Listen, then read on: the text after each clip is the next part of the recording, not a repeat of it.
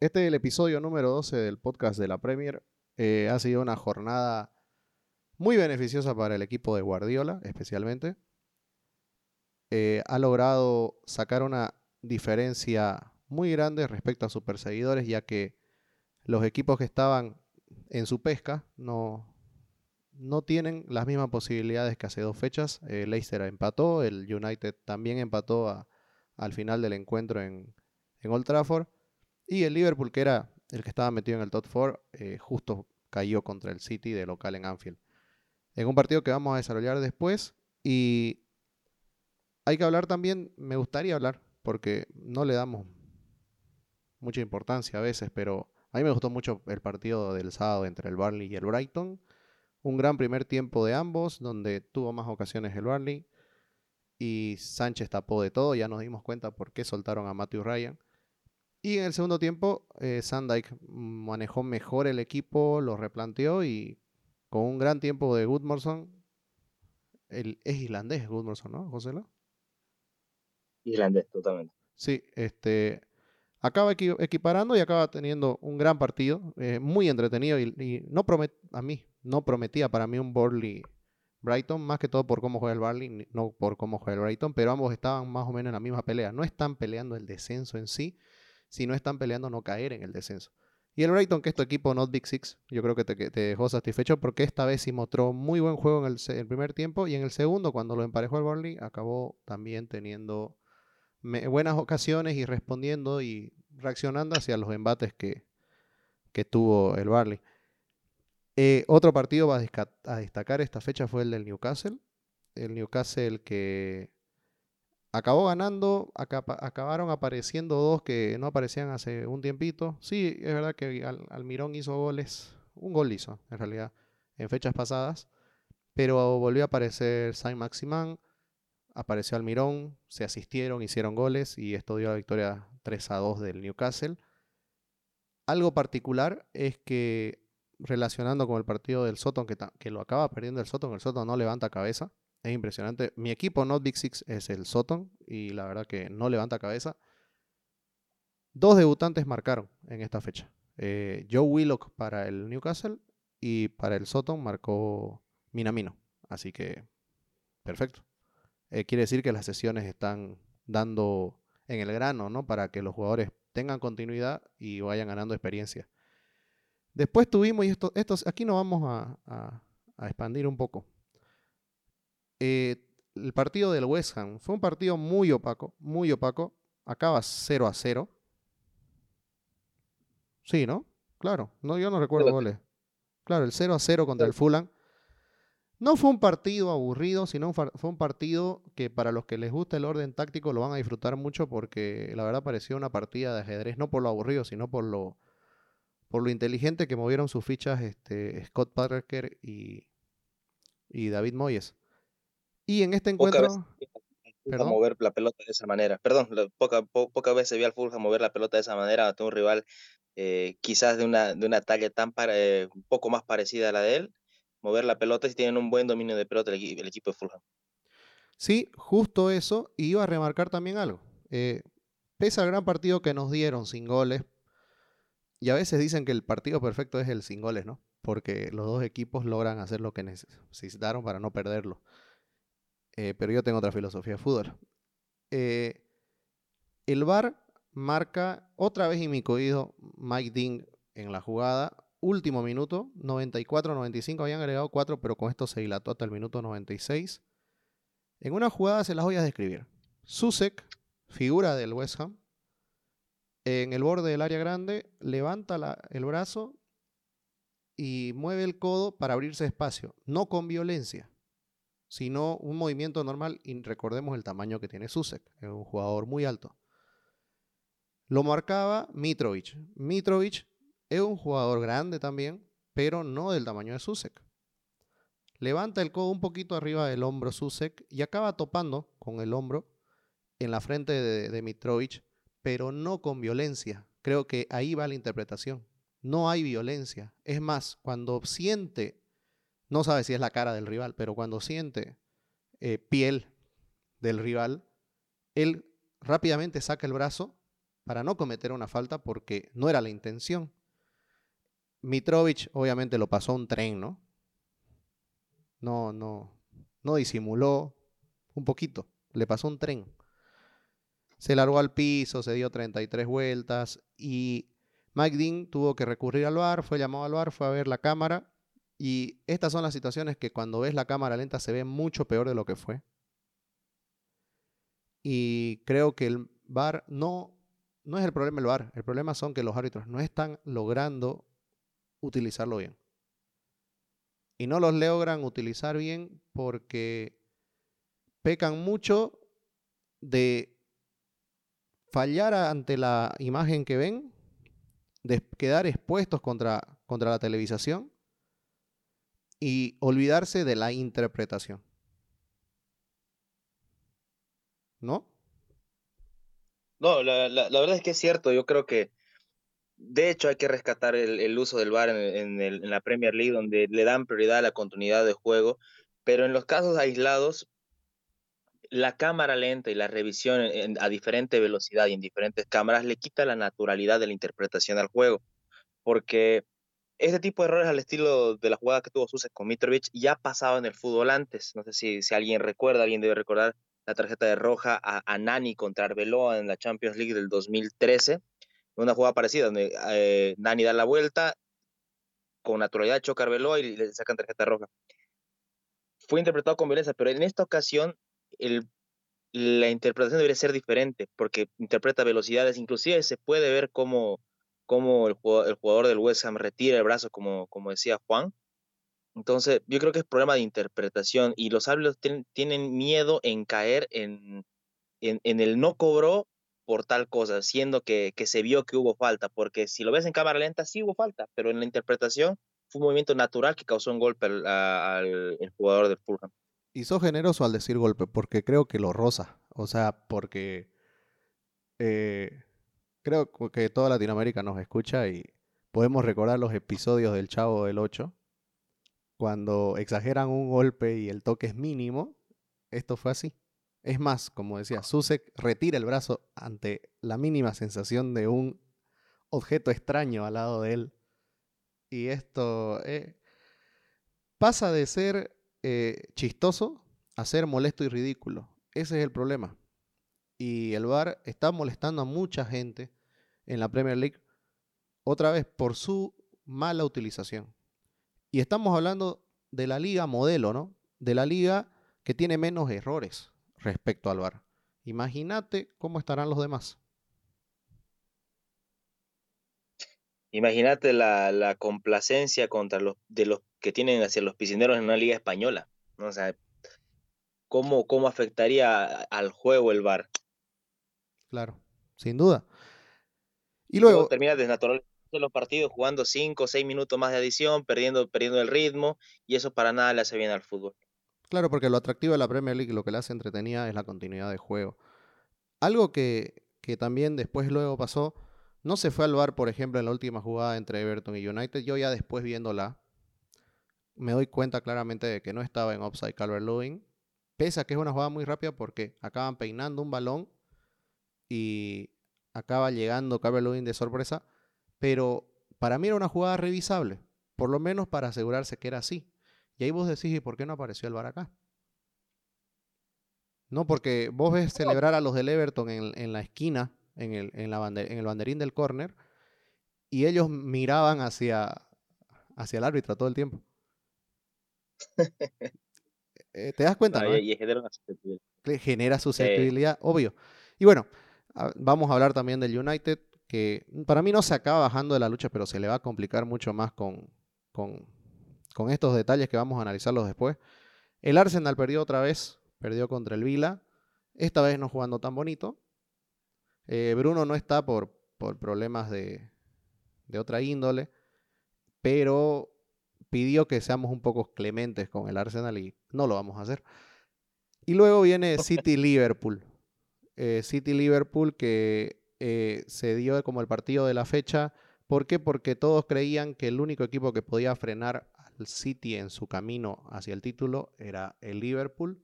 Y sí digo título porque tiene un partido menos y ya tiene demasiada ventaja. Y sabemos que los equipos de Guardiola fallan muy poco. Le lleva 5 puntos al United con un partido menos, que puede ser una diferencia de 8, y ya le sacó 10 al Liverpool y 7 al Leicester. Y los tres equipos por detrás del City están teniendo mucha irregularidad. El único equipo que tiene regularidad es el que se encuentra de quinto, que tiene 39 puntos, que ya rebasó al West Ham por diferencia de gol, que es el Chelsea, que desde que lo tomó Tuchel tuvo un empate y tres victorias, así que nada mal. Tocan, tomando en cuenta los rivales de Tuchel, ¿no? que fueron el Barley, que fue el Tottenham y ahora fue el Sheffield. Que el Sheffield yo siempre voy a decir que es muy difícil, aunque esté de último. Y también eh, en el tema del City Liverpool, Creo que el City fue un ganador merecido. Hizo todo lo que tenía que hacer en el encuentro. Forzó los errores que tuvo que forzar. Pese a comenzar errando un penal, Gundogan después acaba haciendo dos. Y la verdad que el equipo de Pete es el que se lo ve mejor aceitado de cara a la fase final de este campeonato que todos los demás clubes. Así que por eso te digo, para mí sería muy difícil que se le vaya de las manos este título. Pero comencemos con nuestra sección del Not Big Six, eh, en el cual vamos a hablar del Vila. ¿no? Un Vila que acaba venciendo al Arsenal, llegamos a engancharlo también al Arsenal, siendo muy disciplinado, siendo un equipo muy inteligente al jugar. Acaba marcando un gol minuto y medio, si no me equivoco, ¿no? Watkins. Que no para hacer goles, no para hacer goles Watkins. Después tuvo un gran desempeño para mí de Barkley, que se acaba saliendo muy caliente. Y en el medio campo también me gustó mucho eh, Magui, peleó todo. Luego, eh, Mings por arriba. ¿Cómo se llamaba, cómo se llamaba la, eh, la artillería que se usaba en la milicia para bajar aviones? Eran los cañones antiaéreos, eso. Es un cañón antiaéreo, Mins, en el área. Despeja todo lo que puede por arriba. Gran partido de Emiliano Martínez. Para mí fue mejor el partido de Matt Ryan porque las jugadas fueron muchas más claras del Arsenal, perdón, de, de, Aston Villa en la contra. Pero Martínez le da mucha seguridad a la saga del Villa. Y gran partido de los laterales, Mati Cash y, y Target, pero me gustó mucho más el partido de Cash porque tuvo que controlar mucho más tráfico por su lado izquierdo. Es más, la única jugada de peligro para mí el Arsenal en el segundo tiempo llega por ese lado y no acaba siendo responsabilidad de Cash porque Cash hacía lo que podía contra dos o tres jugadores. Y el Vila es un equipo que comenzó muy bien este año, esta temporada, perdón, porque no fue el año, y se acabó pinchando lógicamente por falta de profundidad en el equipo. Ustedes me van a decir, sí, pero el Vila se reforzó y ya tenía un buen equipo el año pasado. No, ese equipo que tenía el año pasado era un equipo eh, para salir campeón de Championship para mí, no era para más. Y ese equipo lo acaba ahora reforzando de manera muy inteligente, ¿no? Acaba apoyándose en figuras como Douglas Luis, un, Jack Grealish ya probado en Premier. Se trae al delantero que no tenían, que es Oli Watkins. Un momento apareció el Gassi, pero al que no aparecer apareció Bernard Traoré que le da mucha claridad porque deja siempre dos rivales o un rival en el piso y esto le da ventaja numérica todo el tiempo al Vila en las contras y encontró la solidez en los laterales y en, y en los centrales y reforzado por un buen arquero. No, totalmente. El, funcionamiento del Vila en esta temporada ha venido de, menos a más sin interrupción. Si bien no se encuentra una posición europeo privilegiada en, la, en la liga, estamos hablando de uno de los equipos con juego, con juego más bonito y más difícil de ganar. No puedo argumentar más al análisis que has hecho línea por línea del, del Vila, pero sí, sí rescatar a que algo que venía diciendo yo hace mucho tiempo, que se ha ido, se ha ido, consolidando eh, fichas a raíz de la llegada de Ross Barkley. Para mí, Ross Barkley es lo que necesitaba. Le quita la responsabilidad a Grealish de, administrar, de empezar a generar juego por el medio y se suelta un poco más eh, moviéndose en, línea horizontal por todo el frente de ataque. Eh, es es eh, muy interesante lo que hace el, equipo, de, el equipo del Vila y tiene jugadores que, que muy posible van a ser, van a, van a conseguir muchas novias en el mercado de verano. Te hablo de Tyron Minks, eh, que suena ya hace, hace un par de temporadas para equipos grandes. La temporada que tiene Watkins, yo estoy seguro que, equipos como que, que, carecen quizás de un goleador, como el mismo Arsenal quizás, o, o, tal vez eh, otro equipo un poquito de, un poco más arriba van a, van a coquetear con el jugador Watkins. Sí, sin duda. Y bueno, pasamos al que perdió ese encuentro que fue el, el Arsenal de Arteta. Ay, Dios mío, no sé por dónde comenzar. Eh, Arteta es un, un señor que no es santo de mi devoción. Yo no lo banco. Este partido, pese a Dios ser mm, eh, neutral, porque no, no hinchaba por ninguno de los dos, me acabó desesperando por cómo motiva a su equipo, cómo pretende llegar al gol su equipo, cómo los cambios que mete, eh, lo mal que le hace a su equipo, porque cuando él hace los cambios, por ejemplo, en la desesperación, ya que fue 1-0, jugó con 1-0 desde el vestuario. Los cambios que hace en el segundo tiempo, el único forzado es el de Partey, pero luego hace cambios en el cual mete a jugadores que ya está probado que no sirven o no funcionan en el Arsenal como William. Y cuando entró al encuentro no hizo ningún tipo de aporte para poder llegar al gol. Mete seis delanteros para poblar y cuando no tienen a quién tirarle un centro, Abomeyam juega otra cosa, Odegar juega otra cosa y todos se apoyan en el talento de Saka. Esta vez no apareció la figura de Smith Rowe, no apareció la figura de Smith Rowe. Es más, para mí Odegar hace mucho más en los 20 minutos, si no me equivoco, en cancha, que lo que Smith Rowe acaba haciendo en los 90. Eh, y no lo veo antipático a, Arteta. Está bien, estamos hablando de un proceso, pero te para mí sigue siendo, para mí no es técnico para el Arsenal. Y no solo para el Arsenal, para mí Arteta no es técnico para un equipo grande. Aún no. Para mí lo, lo obligaron a madurar muy pronto, lo adelantaron en su carrera. Y me van a decir, sí, hay, hay técnicos que les pasa eso, sí hay técnicos que dan ese salto y lo logran, pero son prodigios y yo Arteta no lo veo un prodigio. No, total, mira, eh, yo completamente de acuerdo. Yo Arteta no lo veo entrenador de un equipo de Premier League, porque si vas a tener un, entrenar un equipo grande, tenés que imprimir un, un, un, estilo de juego, no probar. Se le ha dado las herramientas a Arteta, quizás no, no como las tiene Guardiola, pero tiene las herramientas para, para poder hacer frente a, a este tipo de partidos.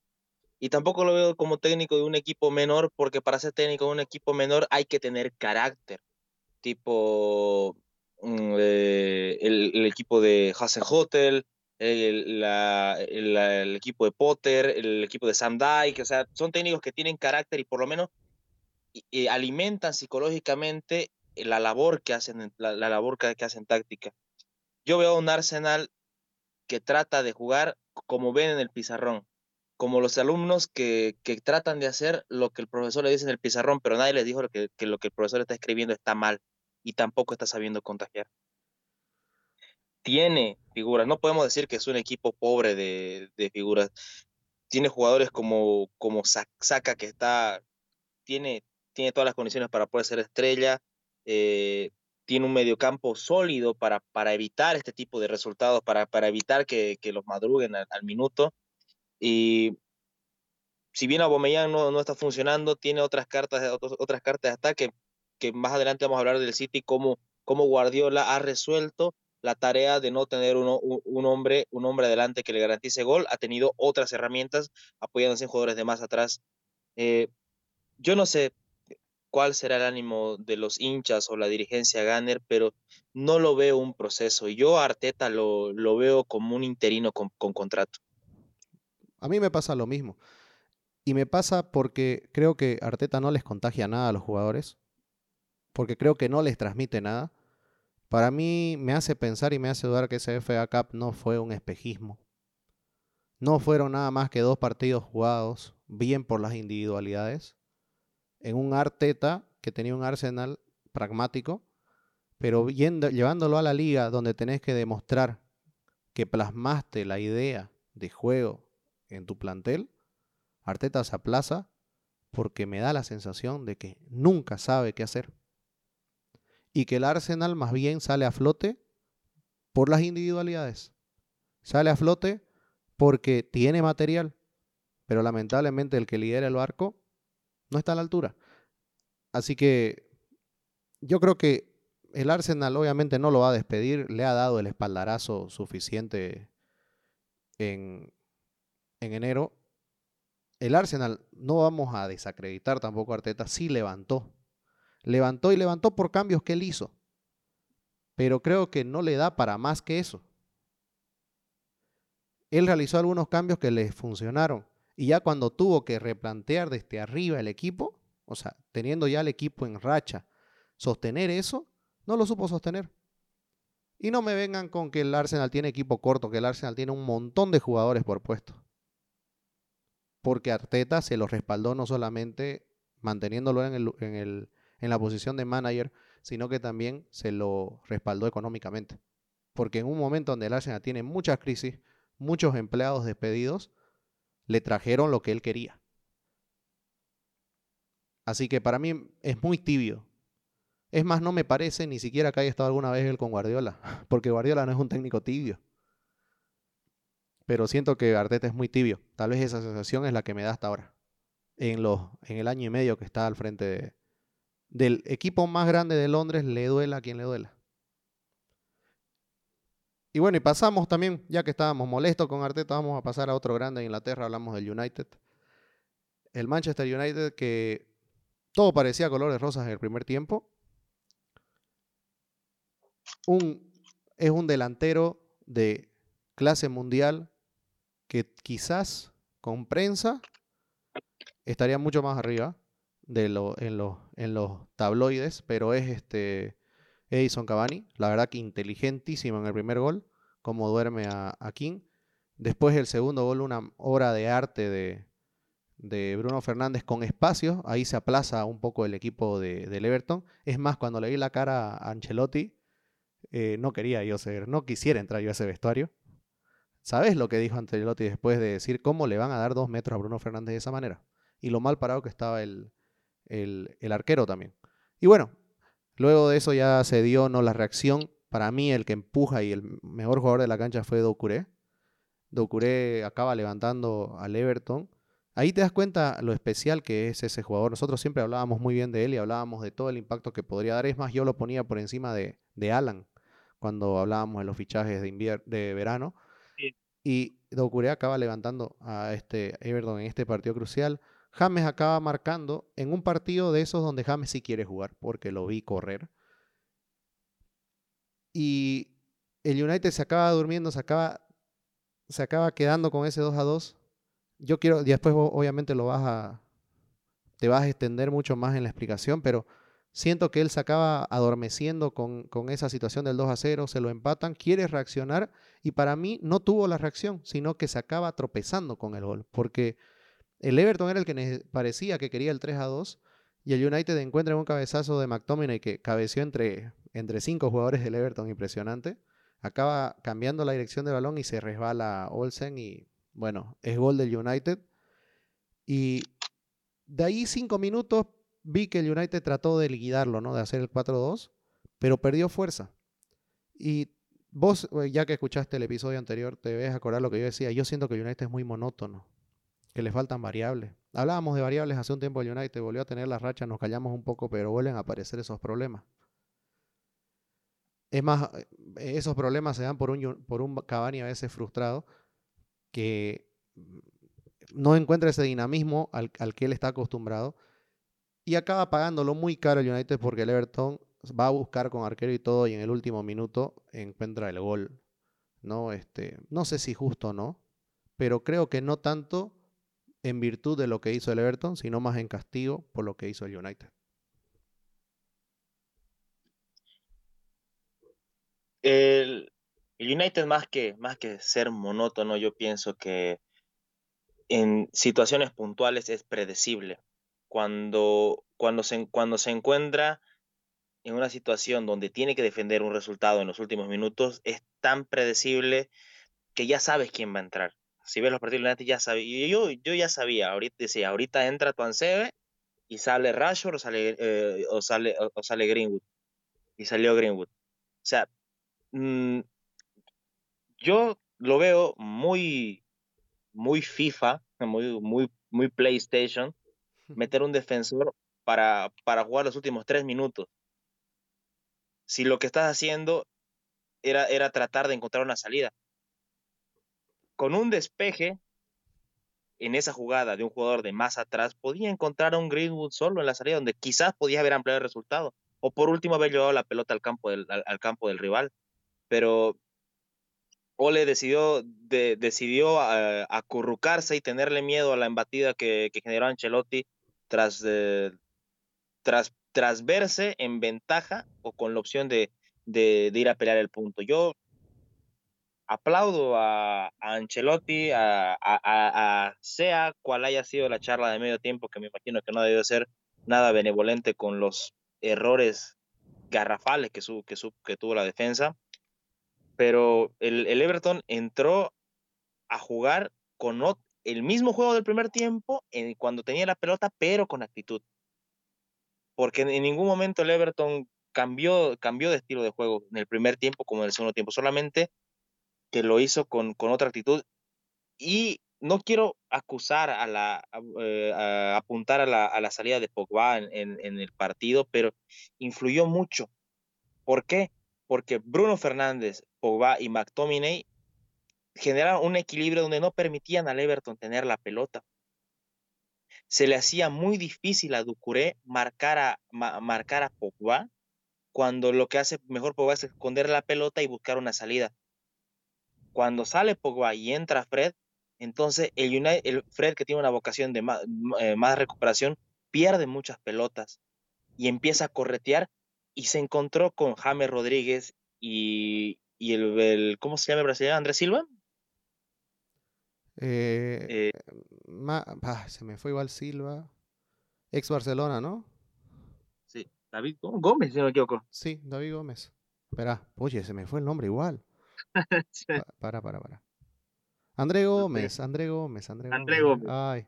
Son, son jugadores que tienen excelente pie y, y, y empujados por la recuperación, que se le hacía mucho más fácil recuperar la pelota de Ocuré cuando las pelotas pasaban solamente por los pies de, de Bruno Fernández y McTominay y Fred, que juegan a, los, juegan a los lados tratando de buscar quién genere juego, porque ellos no lo generan. Entonces eh, fue más, más fácil la recuperación del Everton y empezar a generar ellos el juego, porque se encontraban con mayor más habitada la parte creativa del campo. Eh, es totalmente pésimo el retroceso de United porque se creyeron que todo el partido iba a ser como el primer tiempo. Un Maguire adelantado, engrandecido por el resultado, termina siendo otra vez víctima de, la lentitud que tiene en carrera. Eh, yo creo que, que, esto ya es un, es un error tanto, tanto personal de los jugadores como táctico. Eh, a mí me, me, desespera que en muchas situaciones Solskjaer es uno de los únicos entrenadores de la Premier League que no sale a, gritar o a, o a regañar a, su, a, sus dirigidos. Tiene que ir Carrick, tiene que ir Michael Fella o en, eh, en, en, algunas ocasiones.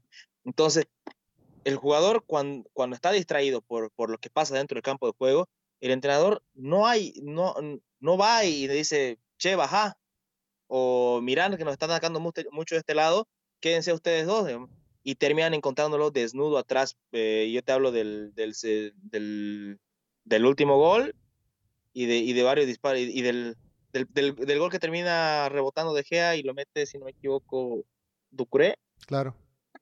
El desborde. El desborde fue, o sea, si, si llegaba a tiempo, podían haber evitado eso. Y esa era la posición de Lindelof. Maguire va a cortar cruzado. Lindelof todavía estaba en el medio campo. Y llega todavía inclusive un jugador detrás de Docuré por si Docuré raba. Exactamente. ¿Y, y, quién llega, y quién llega al rebote detrás de Ducuré? Llega Luke Shaw. Yo me saco el sombrero con Shaw, con todo lo que corre, con todo lo que aporta, todo lo que ayuda en el ataque. Y. Es que se acaba convirtiendo en uno de los jugadores más regulares del United. Y con el debido respeto de los defensores de Maguire y de lo que costó, para mí, antes yo creía que al, a Luke Shaw teníamos la impresión que a Luke Show lo acomodaba a Maguire o lo hacía lucir mejor. Yo ahora puedo decir lo contrario. A Maguire lo hace lucir Luke Show. O Maguire es un defensor para. No lo voy a matar porque para mí, para mí, es un gran stopper, es un gran tacleador, es muy bueno con el uno a uno, pero no le pongas a correr uno a uno con Maguire ni con ventaja. Él. Y eso es responsabilidad táctica, porque cuando, cuando los mediocampistas salen mucho y son lentos en el retroceso, obligan al, central a adelantarse. Y eso es responsabilidad del técnico. Yo no sé, mira, quiero ser optimista y lo veo a United eh, entrando en la pelea si las cosas no se disparan para el City, por lo menos para los últimos cinco o siete partidos. Pero con los errores que comete United, termina siendo más víctima de ellos mismos que de lo que hace el rival. Eh, no todo, no todo está mal, ¿no? En, lo que en el primer tiempo yo, yo destaco mucho lo que, lo que es el volumen de juego que tiene United. Si bien, si bien es monótono, como lo mencionas, pero genera, porque termina, termina abriendo puertas donde no hay y tiene las armas suficientes. Tiene el recurso que sacó Bruno Fernández, tiene los remates de, de, afuera de Pogba, los centros que puedan llegar de, de Show y ahora Juan que está, que, está, que está teniendo muy, buena, muy buen tramo de temporada a la hora de atacar. Eh, sabemos de, de, las capacidades de Rashford y, y realmente para mí el, el equipo o, o, los goles para mí están asegurados cuando lo tienes a Cavani. Cuando juega Martiales, ojalá lleguemos y, invoque una. O, ojalá se haya levantado de humor y invoque una. Con Martín es una lotería. Pero Cavani, por lo menos, el peligro, el, peligro y sensación y disparos, intentos de, de, gol, están asegurados. Sí, y mira, acá, acá también dijiste algo que, que, me, que me ayudó al análisis. Yo te iba a decir que tengo que darle el mérito a Solskjaer en que supo encontrar el mejor estado de forma de ciertos jugadores en pro del equipo para poder encontrar resultados. Pero ¿qué pasa en esta situación? Cuando dependes demasiado del estado de forma de algunos jugadores, te volvés dependiente a su juego. Y el día que esos jugadores no aparezcan, no tenés un sistema preconcebido para poder fomentar un crecimiento en el juego para poder encontrar resultados. Y creo que ahí es donde se trastoca el United. Y ahí es donde creo que a Solskjaer le falta. Porque no acaba tomando un sistema en el cual todo el equipo pueda funcionar sin importar los, los, intérpretes. Claro, me vas a decir, no es lo mismo tener, eh, míralo a Liverpool, ¿cómo puedes decir eso? No, en el Liverpool los intérpretes no son los mismos, pero ni siquiera hay oficio en algunas posiciones, ya lo vamos a desarrollar después. En cambio, en este caso, tiene todas las piezas del United, solo que si se cae una pieza, no viene a ser un rompecabezas, sino viene a ser una casita de cartas que se desmorona. Vos lo dijiste con el tema de Pogba, yo también lo vi mucho porque en el transcurso del partido el que tuvo mucho trabajo fue Juan Bisaca, que como siempre se destacó por ser el mejor defensor mejor defensor lateral del mundo en lo que es defender. Y se acabó cansando porque el trabajo que tuvo fue mucho. Y, oye, no son robots los jugadores. Y, y mentalmente acabó agotado Juan Bisaca. Vos ya le veías la fatiga. Y cuando a Juan le pasa eso, yo sé que es, es difícil reemplazar a Juan Bisaca, pero tácticamente deberías tener un salvataje de eso tendrías que tener algo preparado. Como vos dijiste, sale Pogba y entra Fred, pero no se hace, no se tapa el espacio de... Eh, Fred entra a hacer lo que hace, emparejarse con McTominay y ayudar ahí. Pero no, no te digo que lo reemplace a Pogba, pero que no se sienta que no esté, que es diferente. Y eso se hace con un sistema de juego. Y creo que ahí es donde le falta a Solskjaer, porque él se acaba encontrando en los resultados por eso. Porque sabe supo acomodar a los jugadores donde, donde mejor rendían y donde mejor eh, beneficio él podía sacarles. Pero no pudo hacerlo cuando tuvo un equipo que es irregular. y todos los equipos del mundo van a tener rendimientos irregulares porque no estamos jugando FIFA, ¿no? Estamos jugando, son personas reales que hasta mucho influye hasta qué comieron ese día. Así que para mí va por ahí. Sí, no, eh, como, eh, termina sacando lo mejor, o sea, identificando cómo, cómo funcionan los jugadores y en dónde funcionan mejor, a excepción de Van todavía, pero cuando no sé, cuando este jugador no juega, en el caso Pogba, entra Fred a tratar de ubicarse donde él se siente mejor y hacerlo como él se siente mejor, pero no era lo que el partido necesitaba. Quizás el cambio no era adecuado, quizás no era Fred, quizás era Van de Beek el que debía entrar, eh, pero son, pero como decía, por estado de forma, estado anímico, quizás eh, trató de buscar en Fred un equilibrio o, o, quizás trató de decir, bueno, eh, mantengamos el resultado, empecemos a marcar. Y a mí, yo, aplaudo muchas cosas de, de a pesar de tantas críticas que tiene Soldier, yo aplaudo, aplaudo muchas cosas. Sos el que más lo defendés, yo no sé cómo lo defendés tanto. Más yo me enojo de que lo defendas tanto. Así que está bien, no, está, de más que aclares, está de más que aclares que sos su defensor, porque la verdad que sí. no, pero hay cosas que a mí me desagrada y, y es la cobardía. En cierta la cobardía o, o, el, el miedo que se lo transmite al plantel, porque ciertos cambios te transmiten lo que el entrenador siente. Y eso no ocurre en otros equipos. No, mm, eh, una cosa es especular en el juego y otra cosa es hacer cambios donde eh, por favor, que terminen estos dos minutos y sostengamos hasta, hasta que podamos. entrar entra a poner tu, tu estaca en la puerta para que no, no, no, no la abran.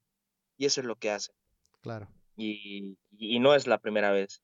Sí, Muchos técnicos hacen eso, pero, pero yo creo que el Manchester tiene armas para poder evitar hacer esto. Y tal vez defenderse con el balón, tal vez defenderse de otra manera. Claro, está bien. Y las tenía en la cancha, y las tenía en la cancha un despeje, un pelotazo, la mantenías afuera y listo. No, no quiero tocar el tema Tuansebe porque en las redes está un poco delicado el tema de que ha sufrido un, poco de bullying racial, pero eh, es un jugador que tiene condiciones físicas y técnicas quizás para, para, para ser útil al United, pero no está pasando un buen momento. Y no creo que sea responsable en una situación tan delicada darle la responsabilidad de andar sostenernos porque no es un delantero que va a ir y, va a hacer un gol y se va a hacer ídolo, sino es un defensor que, que tienden más a convertirse en villanos que en héroes en este tipo de situaciones. Por la inexperiencia, por la edad y porque necesita un badaje para poder llegar a hacer eso, ese nivel de defensores de equipos grandes como el United. Es que es eso. Ahora, bueno, hablando de Manchester, Manchester, estamos hablando de, del vecino, ¿no? Vamos a hablar del City, que hoy fue y dio, eh, no, no dio una clase maestra para nada, pero creo que dio un golpe en la mesa, no solo en la mesa de Klopp, sino en la mesa de toda la Premier League. Creo que el City va con una idea clara, cambia, varía un poco su formación siendo aún más agresivo. A Liverpool fue y le jugó de igual a igual, sin un poquito de miedo y sin un poco de respeto como se tiene que plantear los partidos. Creo que del lado de Klopp pasaba algo diferente, pasaba algo diferente, que era que no es que le jugó con miedo al City, sino que se dudaba mucho de lo que podía lograr. O sea, eh, ya las dudas entraron en la cabeza del equipo de Klopp hace mucho, hace muchos encuentros y lo venimos hablando. Y esa duda se suma a la fatiga mental del esfuerzo que han tenido en estos últimos encuentros, porque han sido, la verdad, batallas que han tenido que batallar más que todo con la frustración de no poder encontrar el gol y de no poder abrir partidos demasiado complicados. Así que son entendibles. Pero en el partido de hoy, precisamente, eh, para mí el City acaba llevándose un partido. Tal vez el resultado fue un poco más abultado de lo que debió ser, pero sin duda se debió llevar en la victoria. Y el Liverpool acaba pagando muy caro las improvisaciones. Eh, no planificó bien Klopp la defensa, dejó ir a Loren y nunca trajo a nadie en su lugar.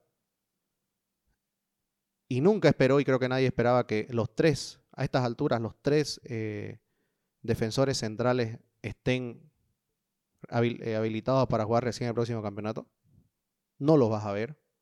Eso de que sale que Bandí capaz vuelva es mentira. Es mentira. no te sirve de nada un jugador recuperado como Van Dijk en mayo. Así que lo, lo, bueno, si es que hay Eurocopa, es que Van Dijk vaya a jugar con su selección y recupere estado de forma y ritmo competitivo. Con un equipo que no sea el tuyo para no estar perdiendo puntos. Si querés, esa es la buena noticia. Pero antes que eso, yo no creo que el Liverpool tiene por qué estar alegre ni por qué estar feliz. Porque acaba pagando muy caro las improvisaciones.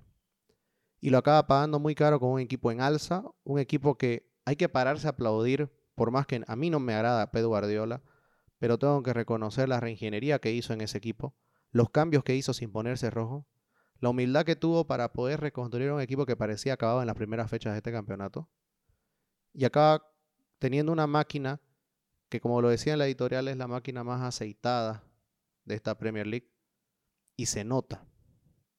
Hoy fue un partido de igual a igual. Eh, hubieron errores de Alison Becker. El primero creo que fue un error más de, concentración y el segundo ya fue de frustración. Creo que pasa por ahí. Pero Alison es humano. Eh, está bien, se puede equivocar una vez. Yo no le puedo decir nada, ¿no? Yo como hincha de Liverpool, él me ha entregado más copas que errores, así que no, no soy quien para decirle nada. Por el lado de, la defensa, eh, muchos criticaban y hablaban de la mala planificación, y otra vez hablo improvisación en la saga, es que no puedes culpar a nadie, no, nadie espera lo que, se lesione los tres, es mucha mala suerte. Y la verdad que en enero llegaron al final y lo acaban haciendo porque Matip se lesiona. Porque si Matip no se hubiera lesionado, hubieran mantenido este, este, este, este equipo. ¿Y qué pasa? Henderson que tal, el año pasado para mí fue el mejor jugador de la liga, no es marcador central y el oficio se paga. Los cambios que hace Klopp también en el segundo tiempo, que yo los entiendo, porque Klopp sabía que ya en un 3 a 1 el partido estaba chau. Pero cuando estaba Thiago Alcántara, cuando estaba Shakiri después, o cuando entró Milner y cuando estaba Jones, nadie tomó nunca la marca de Gundogan. Y sabemos que Guardiola ahora te llega con 7, 5 jugadores y lo que acaban rompiendo las líneas son Gundogan, son Cancelo, son Sinchenko. Y me llama la atención que Klopp no haya tomado esas previsiones. Muchos me dicen, ¿por qué no jugaron los nuevos defensores? Vienen con ritmo de competencia. Ben Davis venía de jugar Championship y Ozan Kabak viene de jugar la Bundesliga. Es que no por más que tengan ritmo de competencia, son dos jugadores que no se conocen entre ellos y no conocen tampoco al equipo, porque Ozan es primer marcador central y Ben Davis segundo marcador central zurdo. Así que no podés arriesgar de esa manera. Además, eh, un amigo lo decía, no es partido para debutar. Y creo que hasta que ellos no entiendan y no aprendan los sistemas, Klopp no puede hacer esa barbaridad porque te digo una cosa, si trajiste a esos dos defensores centrales, los metes y los quemás en este partido, no los levantás hasta final de temporada. No los levantás. Olvídate. Y por eso creo que la decisión de Klopp fue acertada. Ahora, ¿qué tiene que aprender el Liverpool de esto? Que el exceso de confianza mata. El Liverpool llegó a creerse el todopoderoso y lo pagó caro. Y por el lado del City, nos enseña que un equipo que no hizo bulla, que cuando, hacía, cuando había mucha, mucha bulla en la calle de que el City no es el de siempre, que el City está aquí, que el City está allá, mira, pierde todos los partidos, Guardiola agachó cabeza y comenzó a trabajar. Y dejó de llorar, no tengo al Con Agüero, dejó de llorar, no tengo a Kevin De Bruyne y comenzó a trabajar. Comenzó a trabajar, comenzó a trabajar. Dijo, ¿qué necesito? Necesito un marcador central. ¿Por qué? Porque Ake no es lo que necesitaba. Trae, creo que tres fechas avanzadas a la liga a Rubén Díaz. Y ahora Rubén Díaz es uno de los mejores defensores centrales de la liga, si no es el mejor, al lado de Stones. Recupera a mitad del campeonato un Stones y acaba juntando a la saga que tiene la menor cantidad de goles recibidos de la liga.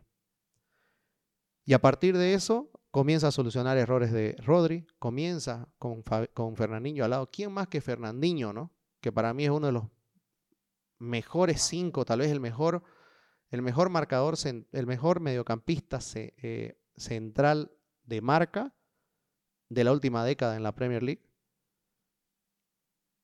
para enseñarle a Rodri el oficio. Y ahí fue construyendo ahí para adelante. A un Gundogan lo volvió estrella. Eso.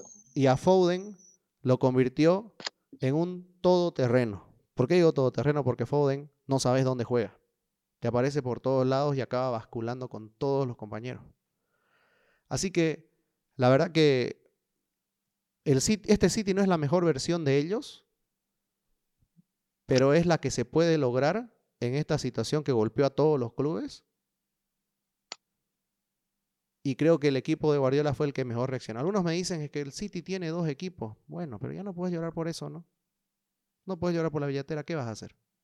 Ya está, ¿no? Claro, porque tampoco es culpa de lo, tampoco es culpa de lo del, City, ¿no? Que, que tenga mayor, mayor inversión, ¿no? Claro, no, no es culpa del City. No es culpa del City.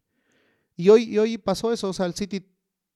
Es más, mira, tengo que hablar bien de Gundogan, que yo no lo, tampoco no lo banco, pero acaba errando un gol, un, un penal, acaba errando en el primer tiempo y después se acaba rehaciendo marcando dos. Es más, yo sé que el segundo casi la manda afuera también, ¿no? Pero lo hizo, hay que hablar de que lo hizo. Pero tampoco el Liverpool fue el equipo más inquietante. Es más, yo cuando hice hoy día la, el informe, el reporte del encuentro, destaqué a Wijnaldum, que fue para mí lo mejor del mediocampo. Destaqué a, a Salah por el gol. Y destaqué a. ¿A quién? A Henderson por, por todo el trabajo. Así que no, no, no, no hay que llorar en este, en este caso. O sea, para mí fue justo lo del City. Son momentos y el momento del City es extraordinario. Ah, sí, mire, y sabes que dejando atrás la, la, la mala suerte, la improvisación y todo lo que tiene que hacer Klopp y los malabares para, para que su defensa se vea decente, en los últimos encuentros lo ha escondido teniendo el funcionamiento que siempre intenta tener en el, medio campo, generando juego, abriendo, abriendo espacios para que los laterales entren a atacar. Pero a mí lo que me sorprendió, y no sé si aplaudir a Guardiola o decirle, Klopp, ¿qué pasa? El Manchester City por mucho tramo del partido dominó el partido y lo, lo tenía en su cancha por completo al Liverpool. Y, ahí va lo, lo, lo, que, lo que hablabas de, la tarea de Guardiola. Guardiola hizo una reingeniería con lo que tiene. Tiene muy buenas herramientas, no hay, pero hay que hacerlo. Hay que hacerlo porque Klopp tiene también jugadores que él ha, ha puesto en, una, en, en, en la élite del fútbol, pero también debería volver a encontrar una nueva forma, una nueva, una nueva forma de hacer las cosas, una nueva forma de atacar. Y no lo ha hecho hace fechas hablábamos de que el City está empezando a hacer puntos y cuidado, cuidado que se acerca. Y ahora es una realidad. Está primero con cinco puntos de diferencia ah, eh, respecto al United con un partido menos. Y ahora, a diferencia que cuando United estaba en la punta, cuando el Liverpool estaba en la punta, el City por la diferencia y por el tramo del partido sí es un firme candidato y el favorito para ganar la liga. Sí. Cuidado. sí. Eh, a Guardiola hay que, hay que aplaudirle. A mí tampoco soy, tampoco es santo en mi devoción Guardiola y la verdad es un entrenador que a mí no me gusta mucho. Siempre le he criticado que al equipo donde va es un equipo con figuritas, es un equipo de Panini, ¿no? Que, que va y, le, dan el álbum, lo llena y empieza a jugar. Pero hay, hay, que hacerlo jugar. Hay que hacerlo jugar porque tampoco, volvemos a repetir que hemos hablado mucho hoy, esto no es FIFA y no ganas con las figuritas, no ganas con la potencia, con, con el ritmo de los jugadores en, en, en, papeles. Hay que hacerlos funcionar. Sin delanteros juega el City. Sin, sin un 9 natural, creo que si me equivoco contra Jesús. Eh, Foden, no sabes por dónde te va a llegar. Y crea toda una distracción y ya va, son varios partidos que, que ¿quién llega al, al, al, al área chica a patear? Gundogan se convierte en una estrella no se extraña Kevin De Bruyne. ¿Por qué? Porque el City ha cambiado de juego. Se basaba en el Kevin De Bruyneismo. Jugaban con Kevin De Bruyne, que él maneje los hilos. Y ahora no lo hace Kevin De Bruyne. Bernardo Silva se apoya mucho en lo que, en lo que puede hacer eh, Regina Sterling o Marés. y Foden está ahí para apoyar a todos. Siempre, siempre es un, una opción de pase Foden, ya sea en la izquierda, ya sea en la derecha, ya sea en el, centro. Y por más que en los papeles estaba como 9, hace que sus, que sus compañeros lleguen a rematar. Yo aplaudo lo de Guardiola. No me gusta que el City esté en ese lugar, eh, pero las cosas son las cosas como son, ¿no? Y eh, más que un rival de cuidado, eh, esperemos que tropiece, aunque no creo. Sí, está difícil. No creo, porque Guardiola sabe cuándo, tiene que ganar y cuándo no tiene que perder. Si tenía que tropezar era en la mitad del camino, no ahora que ya está. Porque no olvidemos, no olvidemos que Guardiola no es que hizo algo de la noche a la mañana. Comenzó, comenzó ganando 1-0, comenzó ganando 2-0, 2-1. Exacto. Eso veníamos hablando. De y recién comenzó a golear. Y recién comenzó a golear, a golear, a golear y a conseguir resultados.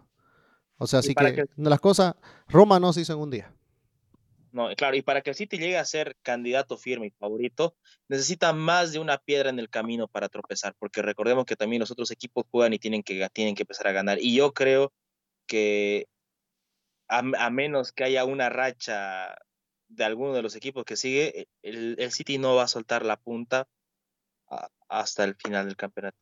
Y, está, yo lo veo, y realmente ahora sí yo la veo a cuestas llegar a, llegar a, a, lucharle la, la, punta al City, a no ser que haya dos o tres piedras en el camino, que puede ocurrir, puede ocurrir, porque en este campeonato se, se ha demostrado de que hay varios equipos del, de fuera del Big Six que, que, pueden hacer un partido y que pueden sacar resultados importantes, pero en los cruces directos eh, es difícil que el City pierda puntos. Guardiola es un gran estratega aunque no nos guste, lo es y se ha demostrado. Sería de necio no reconocerlo.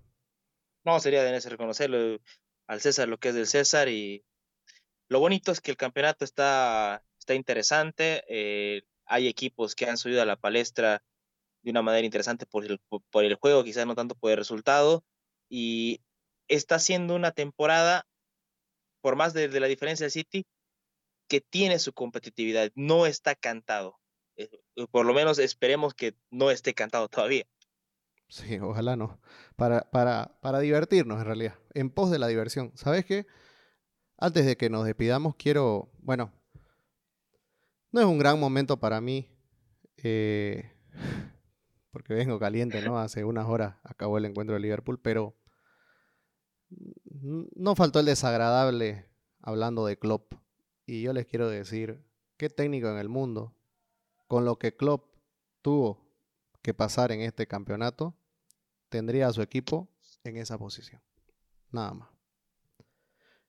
Es lo único que tengo que decir al respecto. Y muchos que se subieron al barco en los últimos años, les aviso, las ratas son las primeras en saltar el barco y nadie las va a extrañar. Así que esto es el Liverpool y como ganamos juntos, también perdemos juntos. Así que bueno, hacer el aguante como siempre. Y bueno, eh, antes de irnos, también este, invitarlos a que vayan a nuestra, a nuestra página web, lapremierpodcast.com. Estamos eh, subiendo artículos escritos por José, por mí, por Bruno. Eh, Bruno, que no pudo estar, ya prometió que va a subir uno muy interesante. Ojalá sea de Arteta, Así que para divertirnos un poco. Y bueno, sigue habiendo mucha Premier, sigue viendo mucha Premier, no pasa nada.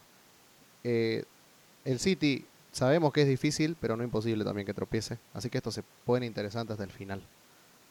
Este fue el episodio 12 de la Premier, gracias por escucharnos.